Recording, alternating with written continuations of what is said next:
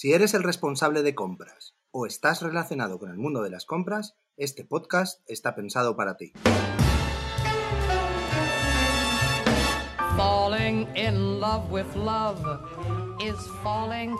Bienvenidos a Jefe de Compras Podcast, el podcast por y para los profesionales de las compras. Mi nombre es Esteban Fuica y estamos encantados que estéis aquí con nosotros. Este podcast forma parte de e-commerce Every, empresa especialista en manutención y suministros industriales, con más de 30 tiendas online. En el podcast de hoy profundizaremos sobre lo que está pasando con la crisis de la cadena de suministros. Los elevados costes de los famosos fletes de transporte marítimo, el cual nos lleva a un problema de abastecimiento de materias primas y dificultades a la hora de crear los productos finales. Analizaremos el porqué y evaluaremos el cuándo y cómo se volverá a la normalidad o no. Para que nos hagamos a la idea, un flete de un contenedor proveniente de Asia pre-COVID costaba entre 1.000 y 1.500 euros y a día de hoy un contenedor puede llegar a valer hasta 15.000 euros y continúa sin estabilizarse. Para entender mejor por qué está pasando todo esto, tenemos la suerte que en el programa de hoy contamos con Carlos Zubialde, experto en logística y consultor de estrategia y negocio en LIS Data Solutions consultoría especializada en analítica avanzada de datos e inteligencia artificial. Carlos desarrolla su labor como consultor especializado en negocios y estrategia para la transformación digital en la logística y en transporte. Y además, desde el año 2014 es propietario de informacionlogística.com, revista online especializada en logística. Don Carlos Zubialde, buenos días. Buenos días. ¿Cómo estás? Muy bien, ¿y tú? Muy bien, ¿te puedo tutear? Tranquilamente, además. Perfecto. Bueno, Carlos, eh, antes de entrar en materia, ¿nos podrías contar cómo acabaste siendo un experto en logística? Bueno, esto de experto a mí eh, no me no me gusta mucho, la verdad, ¿eh? porque tengo ciertos conocimientos, pero no, no creo que sea un, un experto. Eh, yo soy de Irún, que es una pequeña ciudad fronteriza. Es una de las dos salidas que tiene eh, España hacia Europa, junto con la de la Junquera, eh, por carretera. Y bueno, pues toda mi familia ha estado ligada siempre al transporte, a las aduanas. Bueno, yo conocí la, Europa de las aduanas. De hecho, mi primer empleo estuvo relacionado en una agencia de aduanas. Que tengo mis, mis años. Entonces, bueno, toda mi vida ha estado relacionada con el, con el transporte, eh, toda mi baje profesional siempre ha estado ligado al transporte y la, y la logística. Y hace unos años también, eh, bueno, eh, le sumé la pasión un poco por las redes sociales, por la divulgación, y aquí estamos. Compartiendo un poco de, conocimiento, inquietudes, sobre todo más que conocimiento, inquietud, compartiendo inquietudes. Esa es un poco mi, mi labor, hacer un poco de pepito grillo y, hacer ver también a personas que no están relacionadas con el sector del transporte o de la logística las dificultades que tiene, que tiene este sector, ¿no? Y también la importancia que tiene para, para las economías actuales. Claro, y mira, justamente sobre eso queríamos hablar hoy, porque queríamos hablar de la cadena de logística. Y creo que es la persona adecuada, porque nos está por nuestros oyentes, hay una gran preocupación, me imagino que, bueno, es sabido ya, ¿no? El precio de los fletes, la escasez de semiconductores, las materias primas como la madera y de todo tipo, ¿no? Que está creciendo un montón de precio. ¿Qué está pasando? Cuéntanos un poco, haznos un, por favor un poco un mapa general, ¿no? De, cómo ha pasado esto. Bueno, eh, no hay un solo motivo, ¿vale? Es decir, aquí lo que estamos hablando es la conjunción de varias eh, situaciones extremas que se han dado en un mismo punto que es una cosa que no había ocurrido en la historia. No es que digamos que la culpa sea de la pandemia del COVID, no es únicamente eh, este el, motivo, sino que se han unido varios motivos distintos. Obviamente, el detonante es la, pandemia, pero además, bueno, empezamos de una época. O excusa. Yo creo que es detonante. Eh, yo creo que es más un, detonante o un acelerador de, un proceso que ya se venía, se venía gestando ¿no? Eh, eh, anteriormente. tenemos que darnos cuenta de que el COVID lo que hizo fue en, los meses de febrero, marzo, abril, mayo del 2020, paró las economías completamente. Entonces, el arranque posterior ha sido un arranque mucho más fuerte del que se pensaba, pero tampoco las compañías navieras, por ejemplo, lo tenían muy claro no teníamos muy claro tampoco nosotros como ciudadanos qué iba a ocurrir, pues estamos hablando de julio, agosto, septiembre del año 2020. El tema de la vacunación todavía nos quedaba un poco lejos. Entonces, eh, digamos que aquí se, se van uniendo, por un lado, esta situación que viene de la pandemia del COVID, por otro lado, eh, una situación donde las compañías navieras, que son eh, las principales, el principal actor a nivel de transporte, implicado en estas cadenas eh, de suministro tan largas, eh, tampoco ellas mm, ponen a disposición de todos los clientes toda su capacidad de carga. Eh, estamos también entrando en otra fase donde los países productores de materia prima están haciendo un acopio de las mismas para un mercadeo. Lo vimos cuando os acordáis con el tema de las mascarillas que ocurrió. Y como trasfondo también tenemos una guerra comercial mundial.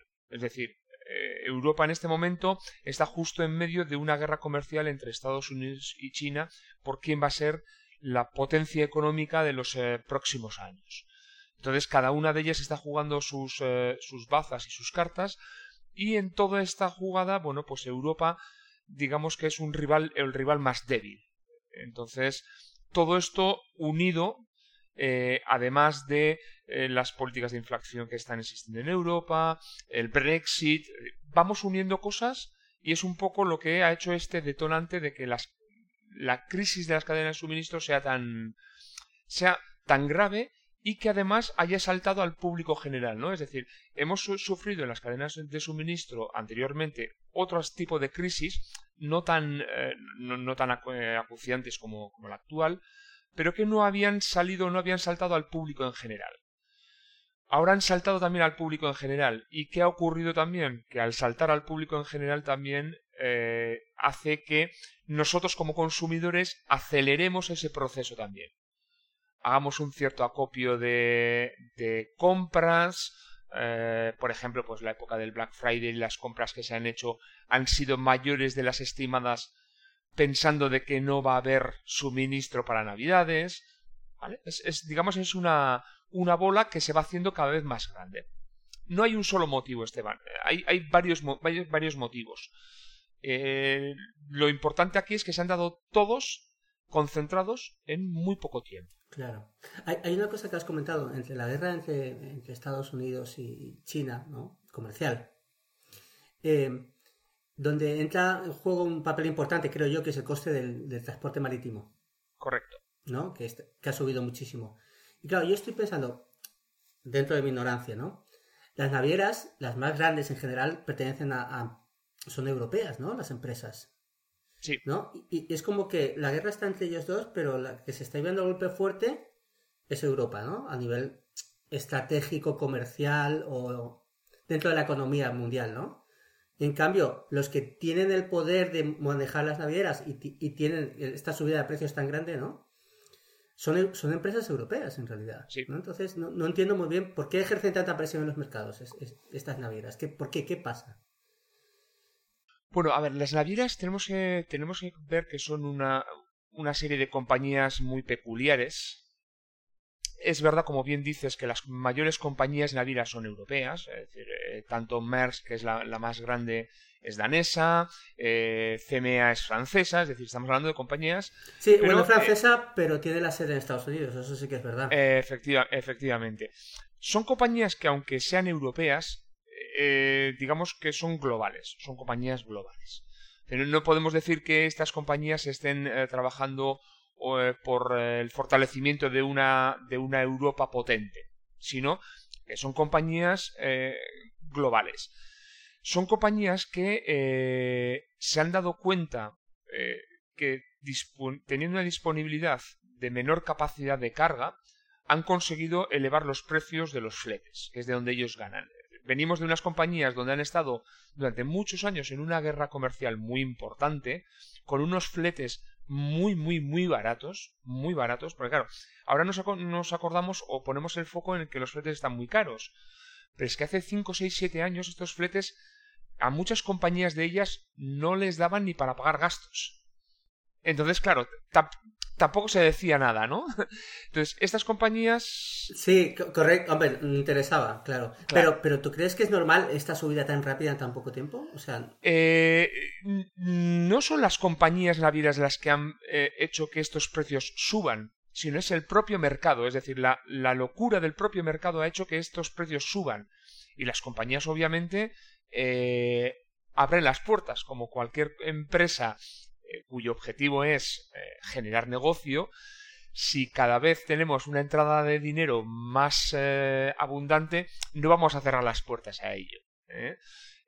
aquí lo que ha ocurrido es que la capacidad que ellas han puesto en el mercado es más es limitado. Digamos que lo que hacen es, al tener, tener una capacidad más limitada, están jugando a que el precio sea más alto. Pero claro, también tenemos que ver en perspectiva de que los países han contribuido también a esta subida de precio. Es decir, por ejemplo, Estados Unidos ha hecho una. Eh, eh, ha acaparado muchísimos barcos para poder eh, tener el suministro para estos, estas navidades, ese Black Friday. Esto que ha hecho, si ellos acaparan, dejan todavía menos capacidad y el precio al resto de sube. ¿Es culpa de las compañías navieras? Bueno, sí, pueden poner más capacidad, pero el precio también, los clientes han hecho que también eh, los precios suban por su acaparamiento de, espacios y de contenedores. En el caso de Estados Unidos es tan llamativo como que habitualmente antes de la pandemia del COVID un barco que llegaba a un puerto estadounidense tardaba una media de dos días en atracar y descargar el, el barco, actualmente ha subido hasta los cinco días. ¿Por qué? Porque tienen una cola de barcos frente a los principales puertos que están trabajando 24/7. 24/7, pero han hecho esa, han acaparado. Entonces, las navieras sí tienen su, su parte de, culpa, pero no son las, las únicas. Hmm. Y en el caso de China, ¿cómo está ahora mismo? Bueno, eh, China en este momento eh, sigue con su política de, cierre selectivo de puertos. Eh, China tiene otros problemas. El, problema de China, por lo que estamos escuchando y, leyendo en distintos foros y medios, es su problema es un problema energético. Es decir, China ahora mismo está en una transición energética, depende mucho del carbón. Su producción cada vez es, es menor, la capacidad, porque están teniendo cortes de suministros en, muchas fábricas, eh, tienen cierto atasco también en la producción, eh, no hay tantos contenedores, es decir, es que vamos sumándole muchas cosas. Claro. Vamos sumando muchas cosas. Eh, los puertos más importantes son asiáticos, ¿no? En general. Sí. Por eso yo que tienen más capacidad, digo, para... Correcto, correcto. Y es verdad que algunos puertos como el de Ningbo o el de Yantian han estado cerrados de forma selectiva entonces, claro, eh, lo que hacemos es un cierre de un puerto de forma selectiva, aunque sean tres días, eh, es un tapón que luego para volver a recuperar esa, esa marcha se necesitan muchas semanas. Es algo parecido a lo que pasó con lo que pasó con el barco doblado en el canal de Suez, ¿no? Que es, ese barco hizo que cambiara mucho el precio de todo. El, que el barco Evergreen eh, quedara encallado durante una semana eh, supuso. Esto, para que nos hagamos una idea, es como cuando tiramos una piedra al agua y las ondas que genera la piedra. Bueno, es lo mismo, ¿vale? Es decir, cuando vemos el cierre de un puerto en China o el tema del Evergreen, lo tenemos que tomar como algo que genera una onda, expansiva tan grande que además como las cadenas de suministro son tan tan largas, se ven casi todas afectadas. E, eso quería comentarte justamente ahora. está todo muy globalizado, ¿no? Comercialmente hablando. Las cadenas de suministro son enormes, como bien has dicho. Eh, para un jefe de compras, ¿no? ¿Qué crees que esta situación, para que no les afecten demasiado, qué debería hacer? Bueno, eh, sobre todo lo que está ocurriendo eh, son dos cosas. Por un lado, están abriendo el abanico a la búsqueda de nuevos proveedores más cercanos. Es decir, eh, al jefe de compras casi siempre históricamente se le ha presionado buscando la compra más económica. Eh, es, digamos, un poco dentro de los estándares de calidad que las compañías le establecen, como su principal objetivo es hacer una compra y una buena compra es cuando se hace una compra económica. que económicamente sea una, compra, no digo barata, pero sí eh, ajustada, ¿vale? En este momento al, jefe de compras lo que se le está exigiendo es garantía de materia prima o de producto. Y luego, obviamente, una sostenibilidad económica en esa, en esa compra. Entonces, al jefe de compras actualmente se le está eh, pidiendo que sea más un radar de búsqueda de nuevos proveedores en nuevos mercados y eh, que tengan un sello de mayor garantía o calidad o, seguridad, sobre todo en tema de transporte. Esto, por ejemplo, es muy claro en, sectores como la automoción, donde eh, ya están trabajando en mercados mucho más cercanos a Europa. Mercados como Turquía, Marruecos, son, mercados eh, cada vez más cercanos para ellos. ¿Por qué? son mercados donde económicamente... Se puede ir por tierra. exactamente, tenemos una conexión por tierra, que bueno, también el transporte terrestre tiene, tiene sus problemas, y ya los comentaremos eh, eh, en su momento. Y luego, por otro lado, eh, yo creo que hay un tema muy importante en los jefes de compra que, han de tener muy, muy en consideración, que son la predicción de la demanda. Yo creo que al, al, jefe de compras se le tiene que empezar a dar herramientas tecnológicas para que pueda complementar o implementar su trabajo de una forma mucho más predictiva. Inteligencia artificial. Es decir, con herramientas eh, eh, con inteligencia artificial podemos, eh, se pueden generar herramientas de predicción de la demanda que nos pueda dar una guía. De, la predicción de la demanda muchas veces se entiende como la bola de cristal que nos va a dar los números de la loto de esta, de esta noche. No, no, es tanto. Pero sí nos, la predicción de la demanda nos puede dar una guía de forma que este jefe de compras pueda tener también una previsión de compra una cierta previsión de compra y no tener que trabajar de forma acelerada y posterior a que, bueno, pues o en los departamentos de producción o comercial o dirección le estén indicando qué es lo que tenemos que comprar. Si no, le puede pillar el toro. Exactamente. Entonces, yo creo que ahora mismo los jefes de compra eh, han de ser eh, personas con eh, una cierta visión estratégica de búsqueda de nuevos proveedores en nuevos mercados y por otro lado tienen que ser eh, una vanguardia tecnológica eh, solicitando herramientas de ayuda como eh, que, trabajen sobre todo predicción de predicción de la demanda. O sea, que no estén tranquilos con lo que suelen estar haciendo. Si suelen estar trabajando de la manera, hay que estar en alerta, porque aún no les haya tocado, les puede llegar a tocar. Es decir, tienen que estar preparados. Exacto. Al cambio, preparados al cambio, ¿no? Exactamente. Yo creo que el jefe de compras tiene que hacer una cierta transición en lugar de trabajar a posteriori, también empezar a trabajar a priori. El trabajo a posteriori es importante, pero también el a priori. Hacia dónde va a ir mi compañía, hacia qué tipo de ventas o vamos a tener, por lo cual automáticamente vamos a saber qué tipo de compras vamos a necesitar. O sea, que puede estudiar o pedir ayuda exterior para prepararse, para prepararse por un posible cambio. Exacto, exacto. Tiene que ser, eh, tienen que ser ya profesionales Mm, con cierta capacidad camaleónica para poder adaptarse a los, a los cambios e intentar predecirlos, que es tiene cierta dificultad. Pero eh, hay, hay ciertas eh, líneas que se pueden trabajar y, no podemos decir que logremos el 100%, pero yo creo que, trabajándolo de una forma eh, concienzuda y con las herramientas precisas es posible tener un porcentaje importante de acierto. Muy bien. En este caso, mira, me interesaría un poco que nos contaras un poco sobre el proyecto en el que estás ahora, ¿no? Tú trabajas como consultor, como hemos dicho anteriormente, ¿no? En inteligencia artificial y te basas en el análisis de datos. O sea, que todo esto está enlazado un poco con lo que necesitan un poco, ¿no? Los jefes de compra para trabajar. Cuéntanos un poco sobre el tema, por favor. Sí, bueno, yo ahora actualmente desarrollo mi labor profesional en, en LIS Data Solution. Es una, somos una consultora especializada en analítica avanzada de datos e inteligencia artificial. Y básicamente nosotros lo que hacemos es eh, abordamos proyectos para, sobre todo para empresas de la cadena de suministro, en la cual generamos algún tipo de desarrollo que ayuden en la toma de decisiones. Entonces, eh, hoy día, digamos que hay una petición unánime en casi todas las compañías eh, de la cadena de suministro que está relacionado con la predicción de la demanda, como eh, una base en la cual poder trabajar. Cualquiera, nos puede, cualquiera se puede preguntar, bueno, ¿qué es esto de la predicción de la demanda? Bueno, pues básicamente la predicción de la demanda es trabajando con los datos históricos que tiene la compañía, añadidos a ciertos datos externos que puedan estar relacionados con, esa empresa, podamos generar un escenario mm, más o menos bastante, bastante acertado de lo que va a ocurrir en esa compañía en un plazo corto y medio. ¿Vale?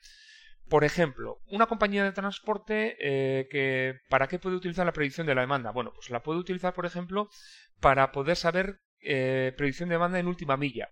De forma que, si yo sé qué mercancía voy a tener a reparto, puedo eh, gestionar mi personal y mis recursos en función de lo que voy a recibir.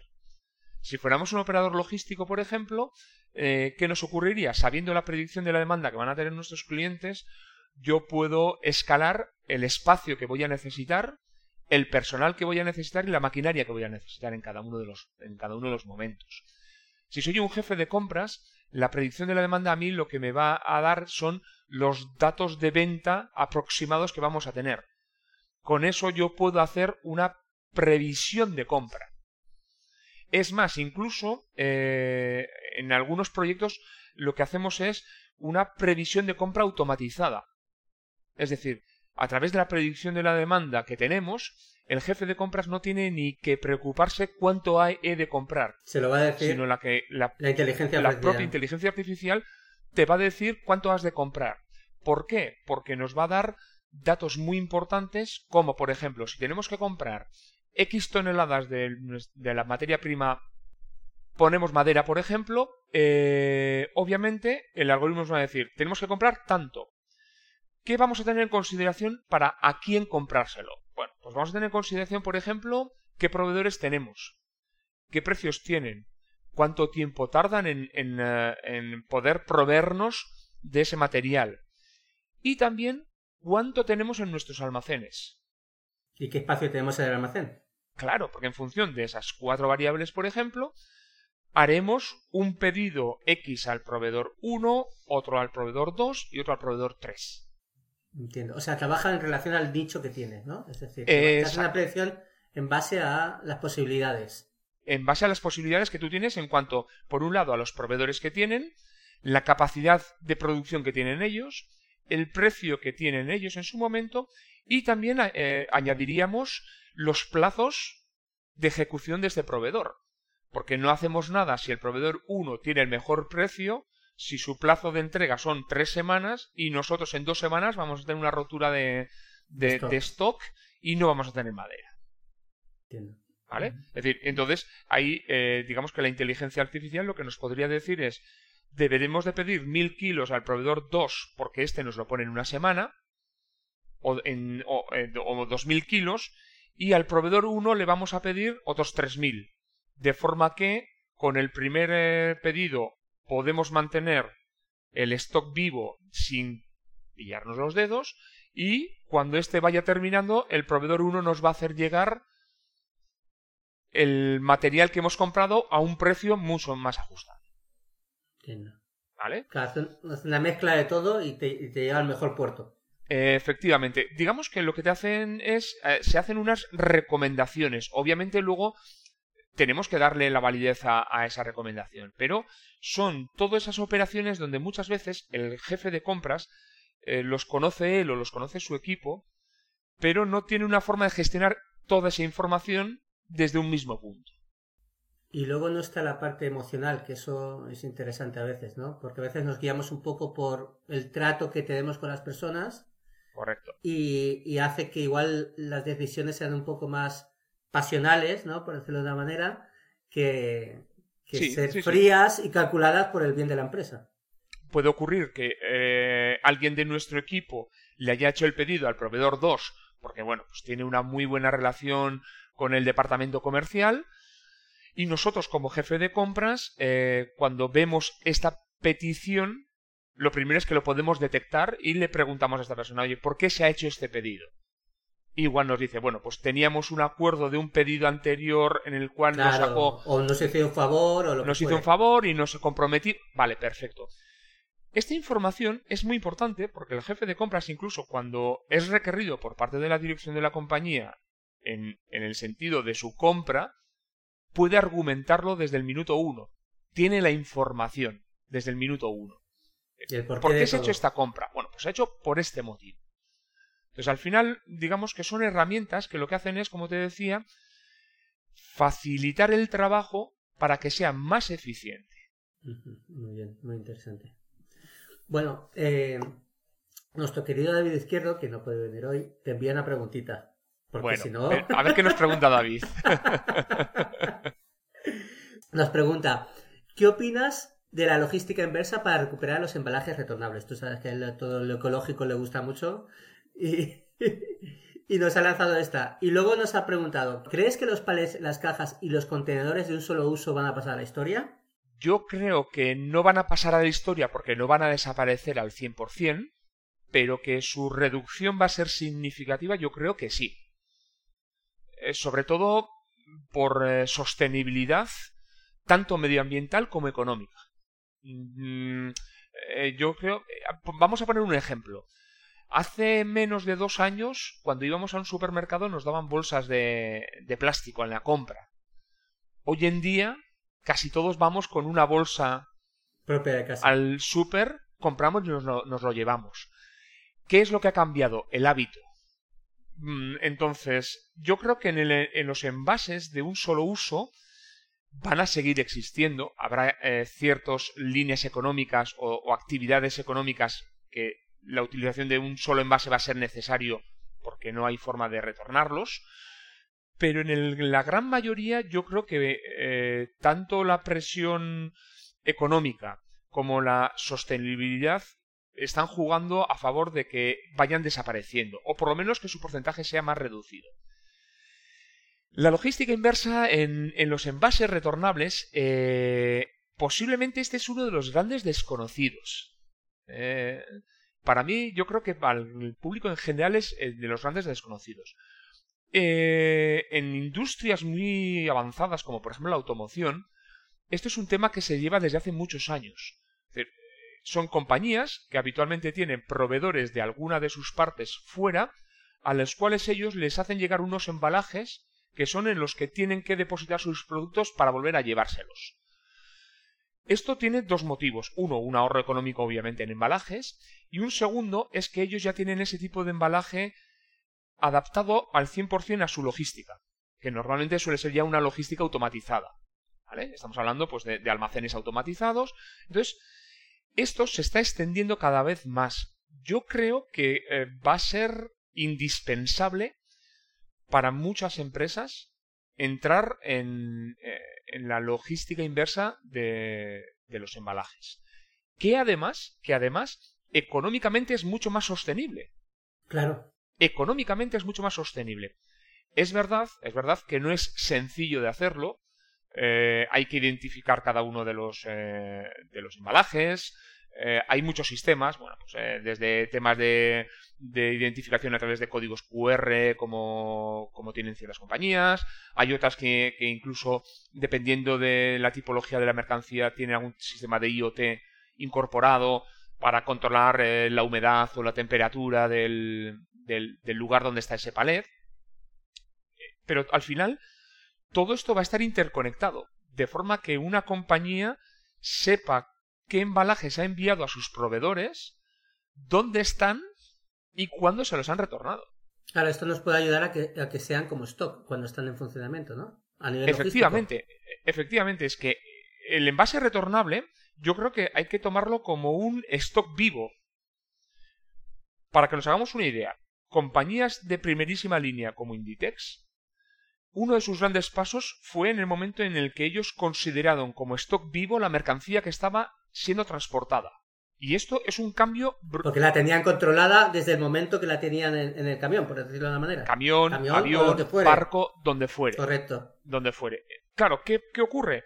Si tú, por ejemplo, estás eh, importando unas camisas de la, marca, de la talla tal y esas camisas van a ir a un centro logístico en Madrid y de repente está teniendo una punta de venta en Barcelona, son capaces de desviar en el transporte directamente esa mercancía hasta ese punto donde están teniendo mayores ventas.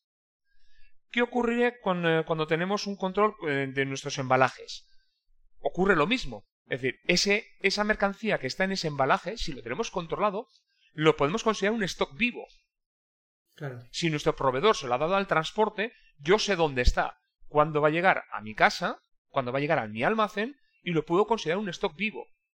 De tal forma que incluso... De hecho, no tiene ni que, ni que pasar por el almacén. A veces ni pasar por el almacén. O incluso eh, saber cuándo me va a llegar y preparar al personal que yo necesito si tengo que hacer, por ejemplo, una manipulación con ese producto. Porque entra en una cadena. Claro, eso viene muy bien para el e-commerce, ¿no? Para los plazos de entrega, por ejemplo, de un e-commerce. Por ejemplo. genial. Por ejemplo, exacto. Pero claro, ya estamos hablando, como, como has comentado antes, Esteban, un cambio de visión, de imagen. Es decir, hemos pasado de pensar en un embalaje que va y viene como un elemento diferenciador del stock que tenemos hacia las ventas que estamos teniendo. Ese es el cambio que tienen que, es el cambio que tienen que hacer. No es únicamente poner un código QR a un embalaje o un IoT para controlar dónde está. No, no, si esto a su vez tiene un producto dentro que podemos tenerlo controlado. Eso está muy interesante. Y si el día de mañana los vehículos viajan solos, ya más todavía. Bueno, esta es una discusión bonita que he tenido con algunas personas en, algunas redes. Eh, yo soy muy escéptico con, el tema del, vehículo sin conductor. Yo sí lo veo en ciertos ámbitos cerrados, como por ejemplo un puerto, pero yo no lo veo en las carreteras normales. No, todavía me cuesta ver, ¿eh? igual no es demasiado visionario para mí. Yo sí lo veo en aplicación en, recintos cerrados, grandes parques, eh, puertos, grandes centros logísticos, pero no tanto en las calles de las ciudades o incluso menos en, rutas de larga distancia. Claro. luego, luego entra en juego una cosa que, me gustaría preguntar también, porque a nivel global también tiene sus, sus problemas, que es a nivel jurídico. Es decir, si un vehículo va solo, y va por la calle y pasa algo, supongo que en cada país no hay una normativa, o sea, no hay unas leyes globales, ¿no? Para esto. No. Creo, a día de hoy. No, no, no. Yo, lo, mismo pasa con la logística también, ¿no? La logística en general está muy globalizada, la cadena de suministro está muy globalizada, pero las leyes no son iguales para todos, o sí, o hay algunas leyes mundiales. Eh, no, eh, a nivel de transporte sí existen eh, ciertas legislaciones mundiales, por ejemplo, pues a nivel de transporte aéreo o marítimo o terrestre, sí existen una serie de, convenios por los cuales todas las compañías se tienen que, adaptar. Luego cada país tiene, a nivel de transporte estamos hablando, tiene capacidad legislativa. Por ejemplo, en España existe una legislación adicional eh, en materia de transporte, que es la, LOT, la Ley de, Ordenación del Transporte Terrestre, que eh, regula lo que son los transportes nacionales. Si ahora mismo nosotros hacemos un transporte nacional, tenemos eh, una legislación y si ese transporte terrestre es internacional, hay otra legislación. Pero a nivel de logística no existe ninguna legislación a nivel mundial. en, España, por ejemplo, os pongo un ejemplo. En España, un operador logístico tiene una regulación, un marco general por el cual, por ejemplo, es responsable del 100% de la mercancía que tiene almacenada. Un operador logístico tiene una desgracia, eh, tiene un incendio en su almacén, ha de responder por el 100% de las mercancías almacenadas de sus clientes. En cambio, en Alemania sí existe una, eh, un, un, precio o, digamos, eh, una, una indemnización estipulada por cada eh, mercancía almacenada. Es decir, no, existe una legislación a nivel, a nivel mundial, sino es en cada uno de los países. A nivel de transporte sí tenemos, eh, que están relacionadas sobre todo con la tipología de transporte, pero a nivel de logística no, no existe. Y a nivel de vehículo autónomo, por lo que me consta, es que ni ha habido, ni todavía no hay ni a nivel ni español ni europeo ningún tipo de de estudio todavía. Está muy... Muy en pañales. Muy en pañales, sí, sí, sí.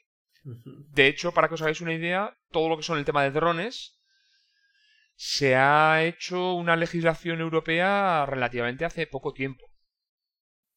Eso te quería comentar, porque ahora para manejar, no depende qué tipo de dron necesitas tener unos, unos cursos bastante complicados. Es decir, depende del tamaño y de la potencia. Exacto. El tema de drones también, pues ocurre un poco lo mismo, ¿no? Hay una legislación europea eh, y luego cada país también tiene su propia, su propia legislación. La española eh, es una legislación bastante restrictiva, eh, no solo en el acceso, sino también en el uso de, estos drones. Es decir, no, no podemos volar un dron en cualquier. En, el centro de las ciudades, en, espacios naturales, cerca de, de, puertos, aeropuertos. Es muy, muy restrictivo. Claro. Carlos, no te robo más tiempo. Pero, como siempre, para acabar, ¿le podrías dar algunos consejos a nuestros jefes de compra para ahorrar dinero en costes logísticos? Bueno, eh, lo primero que tenemos que darles es eh, un mensaje de tranquilidad. Después de, de unos meses. Después del susto. de unos meses tan, tan locos. Y yo creo que, bueno, el, consejo es eh, trabajar con un poco de, de cabeza y paciencia. intentar tener unos buenos socios logísticos es muy importante.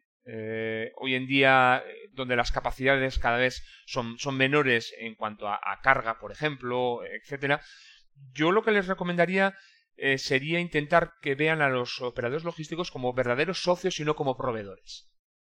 Que hagan ese, ese cambio mental. yo creo que en ese cambio van a, van a encontrar seguramente a un verdadero socio que sí les va a dar una información mayor de la que reciben actualmente. Y luego, obviamente, ser camaleónicos. Cambiar un poco la visión de dejar de trabajar a posteriori para trabajar a priori. Tener un poco, intentar tener una cierta visión de profundidad hacia, bueno, qué va a ocurrir en las siguientes próximas semanas. En lugar de esperar qué va a ocurrir. Claro, y capacidad de cambio. Capacidad de cambio. Dicho es, claro. Y dicho esto, ya visto, tiene una bola de cristal ¿cuándo crees tú, o, o siendo un poco de inteligencia artificial, ¿cuándo crees que se va a estabilizar un poco todo este lío que estamos teniendo ahora con los precios? Bueno, si lo supiera, posiblemente jugaríamos la quiniela tú y yo y, acertaríamos. Pero bueno, eh, una predicción una dentro de... Vale, eh, aquí tenemos dos planos. Uno, el que la gente habla de forma mayoritaria es que hacia el año 2022 a partir del segundo semestre va a haber un, eh, una cierta regularización de los precios. Olvidémonos obviamente de los, de los precios anteriores a, prepandemia. ¿eh? estamos hablando de que si ahora mismo los precios de los fletes marítimos están en un por 6, por 7, por 8, pues queden en un por 3. ¿Vale? Y luego si ha habido estudios donde han aplicado inteligencia artificial donde eh, viendo datos históricos se dice que como mínimo, como mínimo, como mínimo, han de pasar 30 meses para poder llegar a los niveles parecidos a prepandemia. Claro, estamos hablando a dos años y medio vista. Es decir, nos estamos poniendo en el 2024 aproximadamente. Estos son los dos escenarios en los que todo el mundo se está moviendo. Uno posiblemente un poco en el deseo de que en el segundo semestre del 2024 pueda recuperarse. El deseo, el, que nos... el deseo muchas veces ayuda a los mercados. Sí, sí, sí, sin duda, sin duda. Y otro, el que, digamos, extraemos únicamente del estudio y, eh, el análisis de los, de los datos que nos dicen que como mínimo tardará dos años y medio más, que nos estamos poniendo hacia ya 2024, finales del 2024. ¿Qué ocurrirá? Pues vamos hablando. Exacto. y por el camino vamos analizando. Eso es. Bueno, pues Carlos, muchísimas gracias por todo. Un placer y seguro que repetiremos. Por favor, yo encantadísimo. Será, vamos, si me lo dices tú ya no hace falta que te lo diga yo, o sea que maravilloso. Sí, sí, repetiremos. Hecho, hecho, seguro, ya está firmado. Muy bien.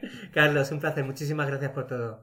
Gracias, Esteban. nos vemos pronto. Un saludo. Le recordamos que este podcast ha sido patrocinado por asistentecompras.com, la app creada para ahorrar tiempo a los jefes de compras. ¿Cómo funciona? Entra en la app y le explica qué está buscando.